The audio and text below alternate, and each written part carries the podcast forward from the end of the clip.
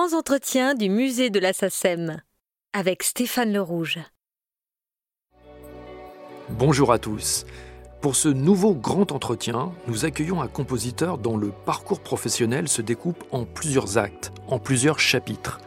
La première vie de sa vie, c'est la variété des années 70, dont il est l'un des couturiers vedettes qui arrange jusqu'à l'ivresse les tubes de Claude François, Julien Clerc ou Mort Schumann.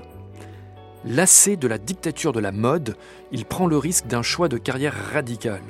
Du jour au lendemain, il tourne le dos à la chanson au profit de l'écriture pour l'image. Nous sommes en 1982, à presque 40 ans, il est, de son propre aveu, un jeune compositeur de cinéma, mais déjà un vieux professionnel de la musique. Signer des bandes originales va lui permettre de réunir toutes les cultures qu'il porte en lui en une seule voix, la sienne propre. Et ce, au gré des projets de cinéastes que nous allons évoquer aujourd'hui, comme Claude Berry, Richard Lester ou Jean-Paul Rapneau. Bonjour Jean-Claude Petit. Bonjour Stéphane Le Rouge. Est-ce que vous pourriez un peu nous raconter votre parcours, ou plutôt vos parcours?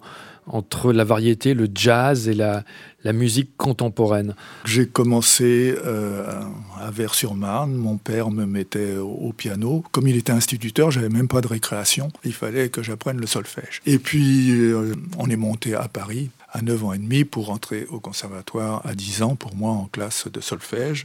J'ai eu assez rapidement ma, première médaille, à la fin de l'année d'ailleurs.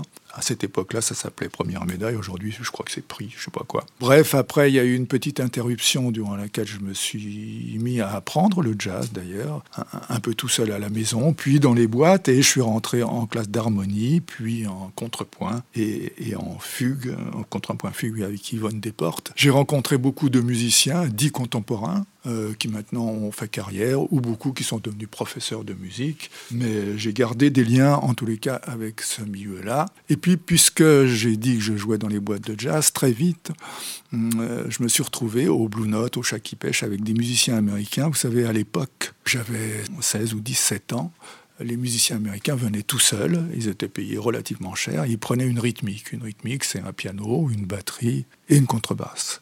Et euh, je ne sais pas pourquoi, je crois que c'est euh, René Urtreguer, entre autres, qui m'avait remarqué. Et, euh, il dit ah, Vous devriez demander à Jean-Claude Petit, un jeune, un jeune qui monte. Donc je montais. effectivement. Et j'allais jouer dans ces boîtes-là. Et je me rappelle que je rentrais à 3 heures du matin et à pied. On habitait avec mes parents le 17e. Et je rentrais de, de Saint-Germain où toutes ces boîtes étaient, sauf le Blue Note, lui qui était plutôt du côté des, des Champs-Élysées, mais je rentrais à pied donc dans, dans le 17e, et j'ai connu et, et, Kenny Clark, et, et Stan Getz, et euh, Dexter Gordon. Et Dexter Gordon, avec qui j'ai joué euh, jusqu'en 68, même quand il est venu euh, à, à, Paris, en pleine grève. Donc tout ça m'a non seulement donné cet amour que j'avais déjà du jazz, mais m'a fait rencontrer les musiciens noirs américains, ce qui est une, expérience euh, nouvelle.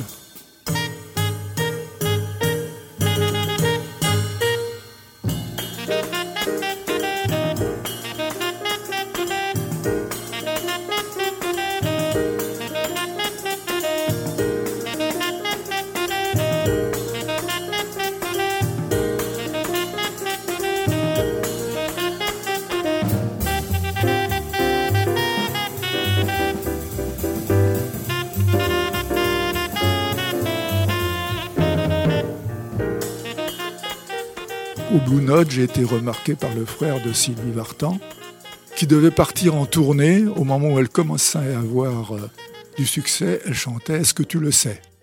En fait euh, une chanson de Ray Charles.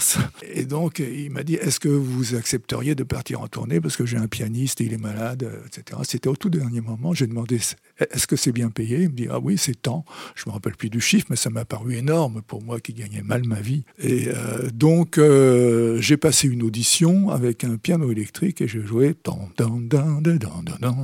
Oh, génial, qu'est-ce qu'il est bon ce. Bon, il suffit de peu hein, pour être engagé à cette époque-là. Et je me suis retrouvé dans un orchestre très sympathique, mais où, où personne ne lisait la musique, j'étais tout seul. Et en première partie, il y avait Claude François. qui lui faisait un grand succès, mais avec Sylvie Vartan, on recevait des boulons et des tomates. Je ne sais pas pourquoi, ben, je crois parce qu'elle avait une idylle avec Johnny Hallyday, c'était mal vu euh, dans, dans cette époque. Et je suis parti, donc j'ai été transféré comme un footballeur de Sylvie Vartan à Claude François, ensuite pour le suivre en tournée. Là, il n'arrêtait pas de me dire retourne à ton conservatoire. Je lui répondais et toi, retourne en Égypte. Donc là. Mais, comment est-ce qu'on passe de l'accompagnement à l'arrangement Alors, de l'accompagnement aux arrangements. Donc j'ai dit que j'étais le seul qui savait écrire la musique dans ces orchestres qui étaient des orchestres de musique yéyé, on appelait ça. Mais enfin, qui étaient de très bons musiciens, hein, ça m'a dit. Euh, et, et, donc, comme je savais écrire la musique, on m'a demandé, voilà, de recopier un arrangement ou deux ou trois. Et puis j'ai commencé à avoir une sollicitation pour faire un disque euh, le premier est François Bessy. Il savait que j'écrivais la musique. Il était un peu fan de, ce que je faisais du temps du jazz. Il m'a dit, mais puisque tu écris la musique, je veux, je veux qu'on me produise un disque, j'ai un peu d'argent, tiens, on va faire ça. J'ai fait ça chez Pathé Marconi. Euh, j'ai fait des arrangements qui étaient absolument copiés sur, les Beatles et, sur les anglo-saxons. Mais comme je savais bien copier, c'était assez facile. Et, donc tout ça a été un enchaînement que je ne maîtrisais pas. Jean-Pierre Bourter, euh, dont je parlais, avait été dans les cafés près du conservatoire. Je l'avais rencontré. Et donc, on était restés amis. Il était devenu directeur artistique de Barclay. Donc, il m'a fait faire des, arrangements presque à la chaîne. Et on était payé en liquide, en plus, je me souviens. C'était très, très agréable dans les premiers temps. J'ai été invité au bout d'un an par Eddie Barclay, très sympa avec les jeunes musiciens. Enfin, bref, un enchaînement que je n'ai pas maîtrisé du tout. Et je suis devenu devenu arrangeur à la mode.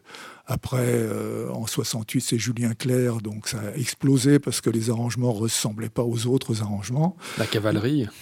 avec la cavalerie, entre autres, mais et, parce que aussi les chanteurs eux-mêmes faisaient des chansons qui s'étaient un peu libérées de l'influence anglo-saxonne. Donc on n'était pas obligé de recopier toutes les adaptations qui étaient les adaptations, étaient mon premier boulot quand je faisais l'arrangeur. Euh, donc j'ai appris sur le tas, finalement, à écrire la musique pour des arrangements de chansons. Je ne connaissais rien à la chanson, je ne connaissais rien à tout ce métier, mais en recopiant les tubes américains pour les chanteurs yéyés français, j'ai gagné beaucoup de temps comme ça.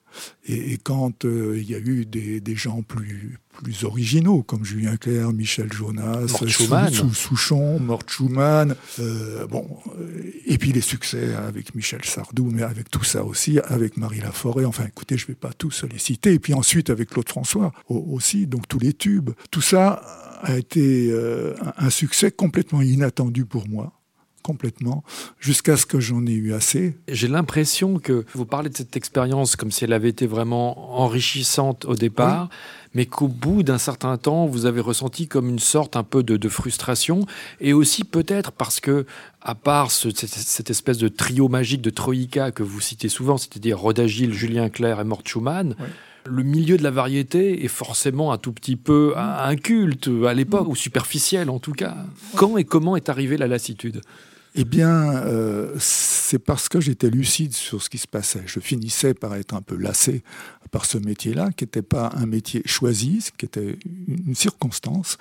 Et ça commençait à aller un peu moins bien. Je voyais arriver les synthétiseurs chez Esterdi, au studio Seber. Et je me suis dit, que ces synthétiseurs allaient remplacer les arrangeurs. Ce n'était pas tout à fait le cas parce que ce sont les ordinateurs qui ont remplacé. On était proche déjà avec les sons synthétiques. Et je me suis dit, il faudrait que je me libère de ça, ou alors je vais devenir un vieil arrangeur, démodé, parce qu'on est forcément démodé. Vous savez, la chanson, c'est un art de mode aussi, hein. et les arrangeurs encore plus. Il faut qu'ils soient dans le son de l'époque, ou qu'ils le créent en tous les cas, d'une certaine manière, mais on devient à la mode comme ça. Et moi, je, rêvais de m'en sortir. Alors je lorgnais quand même un peu vers le cinéma. Et euh, Mitterrand arrive au pouvoir et je reçois un coup de téléphone de Michel Berger et, France Gall. On va fonder une nouvelle maison de production avec René Klettmann et on va en être les, les éditeurs. Est-ce que ça t'intéresserait d'écrire une musique d'un film qui s'appelle Vive la sociale?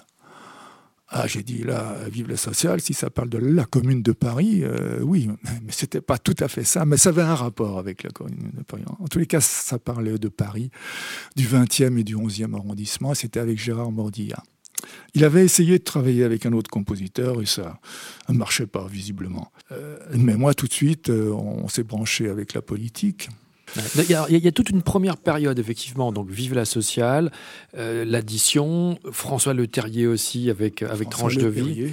Très important. Et puis, il y a ce moment qui va être un moment clé. Claude Berry va vous appeler pour ce qui est à l'époque une révolution. C'est-à-dire c'est la première fois où on va refaire euh, au cinéma, adapter un sujet de Pagnol, mais sans Pagnol. Et ce film, c'est l'adaptation du diptyque L'eau des collines. Claude Berry met en scène et produit. Il vient vers vous. Quelle idée il se fait de la musique? Qu'est-ce qu'il attend de vous? Quelle est votre mission sur ces deux films, Jean de Florette et Manon des Sources Alors je dois dire que justement mon passé m'a aidé là. Parce que Bertrand Delabé a eu cette idée géniale de me présenter en, tant que jeune compositeur, alors que j'étais plus jeune en, fait. Mais euh, jeune compositeur et jeune arrangeur surtout. Et Claude Berry, qui changeait de compositeur à chaque film, dit Bon, de toute façon, moi, il me faudrait un opéra et un arrangeur qui arrange ça. Alors Bertrand Delabé, tiens, je vais lui présenter Jean-Claude Petit. Et parce qu'il aimait euh, mon générique de Champs-Élysées. Trucker. Vous voyez qu'il n'y a aucun rapport avec l'eau des collines. Et euh, bon, ben, je crois que j'ai plu à, Claude Berry, j'ai lu les romans, je m'y suis attaché, j'ai fait des, études sur la musique provençale, je suis allé à Aix-en-Provence, enfin, je me suis donné beaucoup de mal et le film a mis un an avec plusieurs saisons à être tourné. Claude Berry voulait un opéra qu'on arrange, je lui ai dit, écoutez, on va pas prendre un opéra comme ça, ou alors j'ai rien à faire. Non, je peux prendre un thème qui est dans le domaine, le domaine, c'est-à-dire qu'on peut utiliser, et je vais le trouver, vous allez voir. Et j'ai pensé au titre La force du destin, parce que ça résumait bien euh, le film même. Et dans La force du destin, il y a un thème très très simple que j'ai eu l'idée sans doute assez formidable parce que ça marchait dans le monde entier de faire jouer à l'harmonica Arthur Stillmans que j'avais rencontré dans mes aventures du jazz, donc qui était un musicien de jazz, qui était un formidable harmoniciste et qui a joué avec l'Orchestre symphonique de Paris et, de manière extrêmement sensible le thème de Jean de Florette. On ne le sait qu'après, mais finalement, je suis pas génial, mais là j'ai eu une idée géniale, tout simplement, de cet orchestre symphonique avec l'harmonica, et ça a fait le tour du monde, y compris aux États-Unis, ça a été un succès. En Angleterre, on m'arrêtait à la douane. Enfin, c'était absolument incroyable. Et les films ont eu du succès. Ça a été très difficile avec Claude Berry parce que d'abord, il avait raté le montage. Il dit ah, mais ça ne passe pas le montage. Alors il a changé de monteur, de monteuse plutôt, parce que c'était une monteuse, après ça a été un monteur. Hervé Deluse. Hervé Deluse, et qui a bien corrigé tout ça pour en faire deux films. Et, quand j'ai vu le résultat, moi je pensais que c'était pas du tout à la mode. Et Claude m'a appris un truc formidable. Claude Berry m'a dit, écoute, il ne faut jamais faire ce qui est la mode. Il faut inventer soi-même la mode. Et il l'avait fait, parce qu'à l'époque, c'était pas du tout la mode, et ça l'est toujours pas de faire un film comme ça. Et ça a été un, triomphe euh, bah, assez formidable, parce que les millions d'entrées ont été là, euh, l'exploitation internationale a été là, et, euh, et, donc je me suis retrouvé tout simplement avec les moyens, avec le cinéma, non seulement de m'exprimer, mais de gagner ma vie et de faire ce que j'avais envie de faire, c'est-à-dire de diriger des grands orchestres internationaux, même le London Symphonic, après avec Richard Lester ou, d'autres aventures de ce genre. Et je ne vais pas dire tout ce que j'ai pu faire grâce à ça, mais c'est beaucoup quand même grâce à Jean de Florette, et aussi Vive la sociale au départ, mais ça a été un départ comme ça, doucement, mais qui a explosé avec Jean de Florette et Moine Source. Et pour faire ce métier, il faut avoir un peu de chance. Et pour dire la vérité, j'ai quand même eu de la chance là, avec cette rencontre. Alors on me dira, oui, mais c'est parce que tu connaissais Bertrand Delabé, que tu avais très bien réussi avec Julien Clerc, etc. Bien sûr. Il y a une chaîne quand même. Il y a un enchaînement, mais il faut aussi des circonstances exceptionnelles qui nous permettent, nous les compositeurs, de nous exprimer et surtout d'en vivre, parce qu'on ne parle jamais de ça, mais enfin, il faut quand même vivre de notre métier.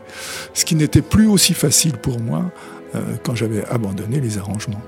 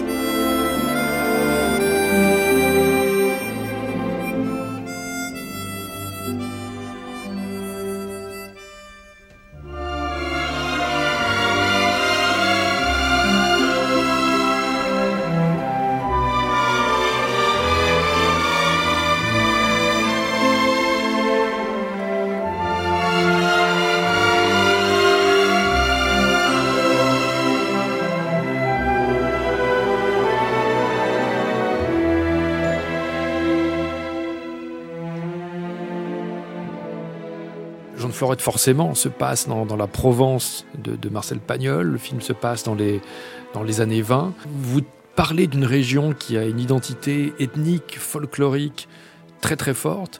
Et pourtant, le folklore provençal est là vraiment juste par toute petite touche, mais vous cherchez presque très rapidement à vous en échapper. Pourquoi? Alors parce qu'il ne s'agit pas de faire une musique folklorique. Il y avait des scènes qui demandaient, par exemple, des figurants qui chantaient des chansons provençales en provençal. Donc j'ai fait à ce moment-là de la musique provençale, j'ai écrit de la musique provençale. Mais c'était des, scènes en situation, on ne pouvait pas faire autre chose. Mais la musique du film, elle, elle doit interpréter le sens du film, donner un sens au film.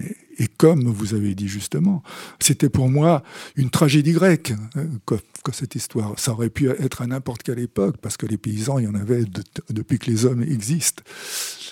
Et donc, euh, je voulais faire une musique, justement, qui puisse être entendue par tout le monde.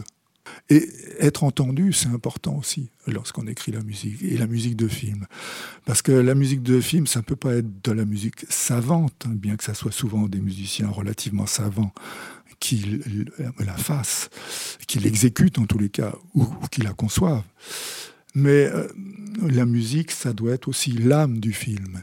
Et cette âme-là, c'était l'âme profonde des paysans qui essayent de vaincre la nature finalement et de s'adapter aux caprices de la nature. Et puis en même temps, les acteurs étaient, vous vous rendez compte, Yves Montand, Gérard Depardieu, c'est vraiment des vedettes internationales en plus. Donc euh, moi j'ai voulu faire un truc qui parle à tous les peuples tout simplement. Donc ça ne pouvait pas être de la musique folklorique, même s'il y avait toujours des traces dedans. Ouais, du psalterion, J'ai par fait interpréter au psalterion aussi euh, le thème principal. Bah, ça, c'est un instrument qui date du Moyen Âge et qui était très employé justement en Provence. Donc il y a toujours des traces. Mais je voudrais juste qu'on parle tout de suite d'un effet de Jean de Florette qui vous fait découvrir, euh, comment dire, à la planète cinéma. Euh, et, et là, c'est un cinéaste britannique qui s'appelle Richard Lester, qui vient vous chercher pour boucler sa trilogie des, Mousquetaires. Il avait tourné le premier film 15 ans plus tôt. Il vient vous voir, donc vous vous retrouvez devant le cinéaste des Beatles, et qui a remplacé quelque part les, les, quatre Beatles justement par les quatre Mousquetaires de, de Dumas. Et vous vous retrouvez là, cette fois-ci, devant un cinéaste d'une autre culture, d'une autre langue, d'une autre génération également, et en plus quelqu'un qui, par ailleurs, et musicien, puisqu'il est lui-même clarinettiste. comment est-ce qu'on gère le, un cinéaste qui lui-même connaît la musique de l'intérieur? Alors, c'était une production internationale, le troisième mousquetaire. Et les deux autres, je me suis tout de suite renseigné. Lui, il voulait donc le compositeur de, de Jean de Florette. Bon, moi, très bien. J'avais eu du succès en Angleterre, ça avait déteint sur lui. Mais euh, je me méfiais. Et il m'a dit, je vais vous donner tout simplement les endroits où je veux de la musique et je vais vous mettre les musiques de Lalo Schifrin et, de Michel Legrand. Qui avait fait les deux premiers oh, films. Mais je ne le, savais même pas, moi. même pas. Et donc, euh, je me suis trouvé un peu, euh, un peu embarrassé par ces musiques euh, très impressionnantes pour moi. Puis il fallait être à la hauteur. Alors, je les ai écoutées une fois, mais juste une fois. J'ai noté les endroits où elles étaient et ensuite j'ai fait ce que j'ai voulu. Mais, et avec le London Symphonic, donc grande, grande production, grosse production. Et je me suis régalé avec cet orchestre que j'ai dirigé. Et je me souviens que les musiciens m'ont félicité à la fin en, se levant et en applaudissant. Oui, parce que vous avez écrit la musique 50 minutes en trois semaines. J'ai écrit, oui, euh, oui j'ai écrit ça très vite. C'est le seul film où je me suis fait aider, d'ailleurs, par un, orchestrateur sur deux séquences parce que je n'y arrivais plus, euh, j'avais plus le temps, on allait enregistrer et j'avais pas fini. Et quand vous avez 1h10 à, à enregistrer, à faire en trois semaines, euh, trois semaines et tout recopier, euh, faire, faire un peu de la régie pour euh, aller en Angleterre. Enfin bon, tout ça était compliqué pour moi, c'était jour et nuit. Et voilà, je me suis lancé dans cette aventure qui était très sympa avec Richard Lester, qui finalement a été euh, très cool, et qui à la fin m'a dit, m'a dit donc, j'ai entendu, parce qu'on se tutoyait finalement, à la fin j'ai entendu que tu vas peut-être faire euh, une musique sur Cyrano de Bergerac, mais je te préviens, un film en verre, ça marche jamais, donc faut pas faire ça Jean-Claude. Voilà, comment on, s'est quitté, mais c'était avec le sourire, hein. c'était un homme qui avait de l'humour. Et c'est le seul cinéaste qui vous ait donné je pense, euh, une indication rythmique. C'est-à-dire que Lester ah a toujours avoué être accro aux mesures composées, Alors, voilà, c'est-à-dire au rythme irrégulier. Vous avez absolument raison de me rappeler cela parce que on avait quand même des petites discussions avant. Il me disait mais il y a une chose que j'aime, c'est que ça soit pas à quatre temps tout le temps. C'est crispant ce truc à quatre temps et les, les rythmes qui déséquilibrent les choses, c'est ce que j'aime. Trois temps, cinq temps, sept temps. Donc j'ai dès le générique, j'ai abusé de cela mais avec un grand plaisir, parce que quand on me donne une directive comme ça, j'exploite cette directive et ça change même le sens, de mes, harmonique de, de mes musiques, évidemment, parce qu'on ne manie pas l'harmonie et la thématique de la même manière à 5 temps, à 7 temps qu'à 4 temps,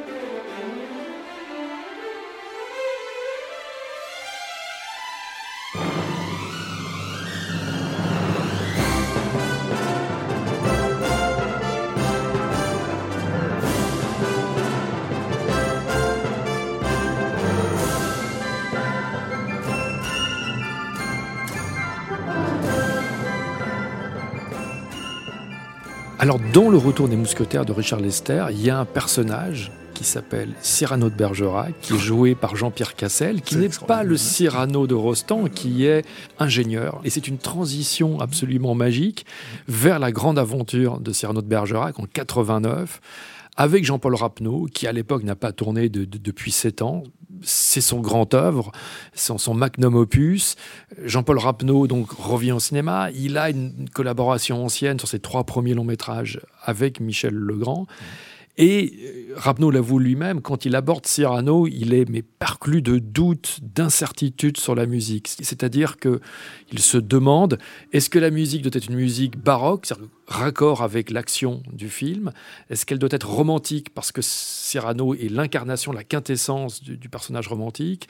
Est-ce que ça doit être une musique fin 19e, raccord avec l'époque à laquelle Rostand a écrit sa pièce? Ou est-ce que ça doit être une musique frontalement contemporaine? Comment ça se passe quand vous vous retrouvez devant Jean-Paul Rapneau et que vous devez gérer tant d'incertitudes et d'hésitations? Alors d'abord, je lui dis, Jean-Paul, il y a des scènes qui demandent de la musique parce qu'il y aura des musiciens dans, dans le film. Dès le, le générique, on voit. Et là, il faudra que le style baroque soit joué parce qu'il faudra jouer, bien sûr, l'époque. Mais pour la musique du film, vraiment, qui donne l'âme musicale euh, du film, il faudra résoudre ce problème en faisant de la musique qui, qui doit s'écrire aujourd'hui, avec les ingrédients d'aujourd'hui, mais en, mettant des, touches et des instruments qui correspondent à, ces époques, mais pas à une époque. Parce que cette histoire de Cyrano de Bergerac, encore une fois, je l'ai dit avec Jean de Florette, mais c'est un drame qui aurait pu avoir lieu à n'importe quelle époque. Là, c'était figuré dans une époque précise, écrit beaucoup plus tard, et repris, et c'est un tube du théâtre et même du cinéma d'ailleurs. Donc une nouvelle version, faut faire une nouvelle musique qui prend en compte tous ces aspects musicaux, mais qui ne raconte pas une époque, qui, qui raconte l'épopée et le drame, parce que c'est aussi un drame amoureux. Mmh. Intérieur et extérieur. Intérieur et extérieur, le drame. Et puis il faut euh, suivre l'action en, même temps, parce que c'est un film qui montre la guerre aussi d'ailleurs, à, des moments, qui est en même temps que le discours, parce que le discours de Cyrano, le discours amoureux, c'est un discours alors qu'il n'est pas vu. Il donne sa voix, il donne son texte. Voilà, et, donc ça c'est spécial de faire une musique sur des vers chuchotés. C'est pas très facile. Parce qu'il y a déjà une première musique dans les vers de Rostand, dans les Alexandrins de Rostand. Absolument. Et donc, euh, de toute façon, euh, il m'avait dit, Jean-Paul, il faut que ça soit un opéra. Euh, lorsqu'il se bat, lorsqu'il fait un duel, il faut absolument qu'on ait l'impression qu'il danse.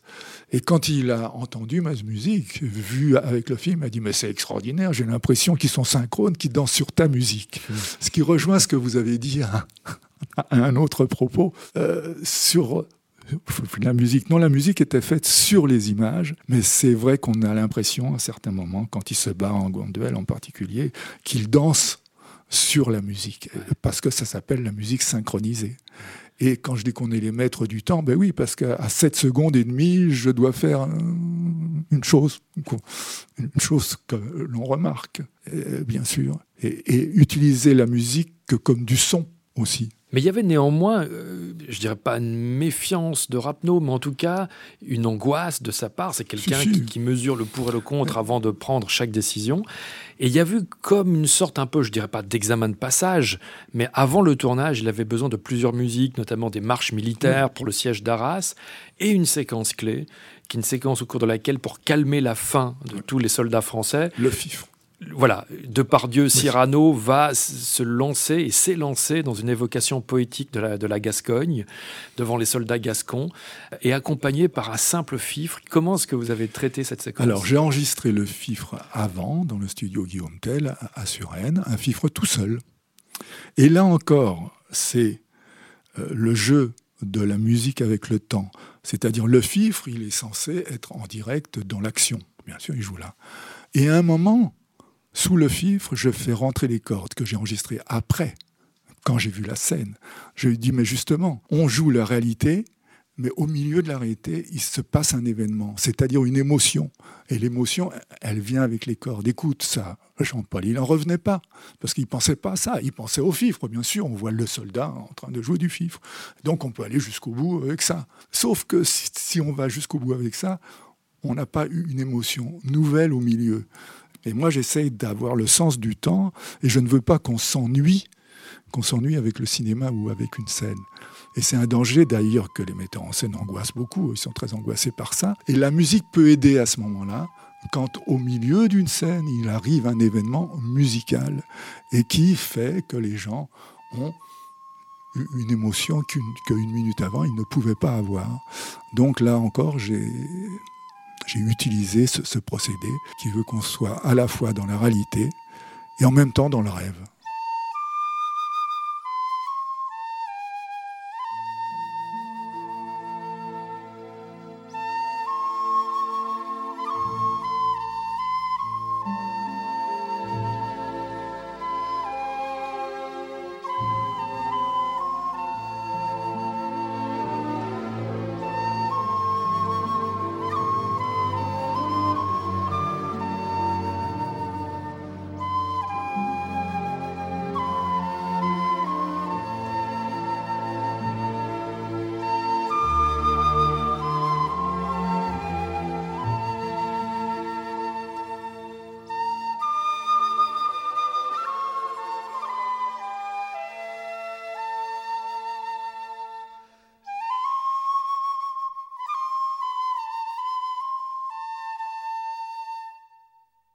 Ça, c'était avant le tournage. Après, vous découvrez euh, le film euh, monté, Noël Boisson au montage. Qu'est-ce qui se passe? Parce que là, c'est la première fois où on voit un tel Cyrano en mouvement, c'est-à-dire que contrairement aux adaptations anciennes, notamment celle de Daniel Sorano, euh, réalisée par Claude Barma, euh, disait que quand un personnage parle, tout le monde se fige autour. Alors que là, il y a le mouvement, il y a la pulsation rythmique, il y a la vie qui, qui, est, dans le, qui est à l'image. Mais ça, c'est le truc de Jean-Paul Rapneau. J'avais regardé euh, beaucoup de ses films et dans ces films, on court tout le temps. Ils courent tous les uns après les autres. Je ne sais pas après quoi, mais ils courent en tous les cas. Et là encore, les acteurs sont tous en, train de courir, de, s'échauffer, de, s'esclaffer autour. Et la première scène, pour ça, est absolument incroyable. Donc moi, écoutez, j'ai regardé les, images et j'ai eu tout de suite un grand plaisir à écrire la musique. Et quand j'ai vu la première projection, vous savez, c'est très difficile pour un metteur en scène, un réalisateur, la première projection, parce qu'en général, il y a le producteur et il y a le compositeur. Et on est tout seul. Et quand ça finit, euh, le réalisateur regarde à droite, à gauche, le producteur, voir, voir la réaction s'il y en a une. Et moi, j'ai eu une réaction tout de suite après la première scène. J'ai dit alors là, alors là, c'est le film qui va faire le succès. Tu vas voir, c'est génial. Et j'avais pas eu cette impression-là avec aucun film dont j'avais fait la musique. Je savais pas si ça allait marcher ou pas, quoi. Mais là, j'en étais sûr. Et un film en vert.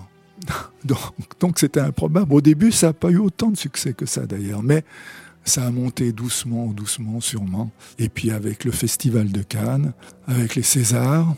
Donc j'ai eu beaucoup de chance et ça a confirmé ce que j'avais eu déjà avec Jean de Florette, plus quand même euh, une carrière internationale et, en France, parce que la réputation a, vraiment explosé à ce moment-là. Parce que un, deux, deux, enfin trois films qui, qui marchent à, ce point-là, c'est un peu trop de chance. Quoi. Comment est-ce que vous avez fait cette analogie entre l'appendice nasal de Depardieu et l'instrument soliste que vous alliez utiliser Ça, c'est une blague, Stéphane. C'est Elisabeth Depardieu qui, qui me dit Oh, dis donc, je vois le nez artificiel de Gérard, mais ça ne change rien. Il a le même nez. Je lui dis, mais si ça change. Et d'ailleurs, on va voir la trompette. Moi, je vais mettre une trompette parce que cette trompette, c'est le nez de Cyrano aussi. Mais c'est vrai que la trompette, c'est un instrument comme ça, très orgueilleux et, presque militaire. Mais c'est un militaire, Cyrano, hein, après tout. Et donc, euh, je trouvais que si j'avais la trompette au, générique et ensuite pour jouer le thème principal, euh, ça serait emblématique du film autant que l'harmonica avec Jean de Florette. Et j'avais trouvé dans les deux l'instrument qui pouvait figurer le film et l'âme du film. Mais l'identification d'un instrument et d'un film, moi je trouve ça vraiment agréable et sympathique. Et puis après tout, les spectateurs euh, s'en souviennent. Et puis ces très beau moment dont parle tout le temps Jean-Paul Rapneau, c'est les larmes qui lui sont montées lorsque vous avez enregistré la, ah, mort ah, de, Cyrano en, studio, ce grand adagio comme ça qui va en crescendo, et puis la, reprise du thème au générique de fin. Et, euh, et ce thème qui pour lui est indissociable du, Festival de Cannes, quand le film est projeté dans le grand auditorium Lumière, et où à l'issue du générique début, alors qu'il n'y a pas encore eu une seule image du film, les, gens applaudissent déjà. Ça m'a refait le coup à la cinémathèque où, où ça a recommencé. D'ailleurs, les gens applaudissent à la fin du générique du début. on n'applaudit pas.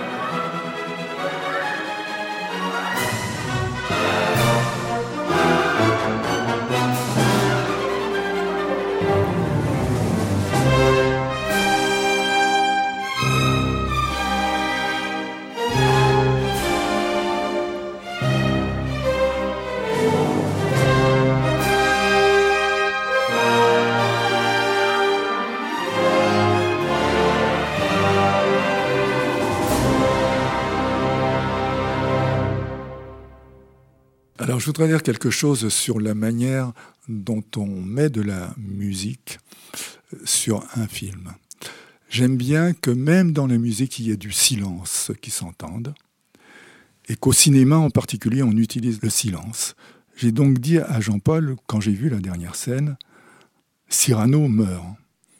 Et là, ce que tu veux, c'était que j'enchaîne avec la musique. Il dit, bah oui, il faut tout de suite de la musique. Alors ils vont s'embêter autrement. Il a, il a ce souci tout le temps, Jean-Paul. Je dis, non, non, non, écoute-moi, Jean-Paul. Cyrano meurt. Je veux entendre les feuilles d'arbres. Je veux entendre un tout petit peu de vent comme ça. Je veux du son. Et je vais retarder, retarder le début de la musique.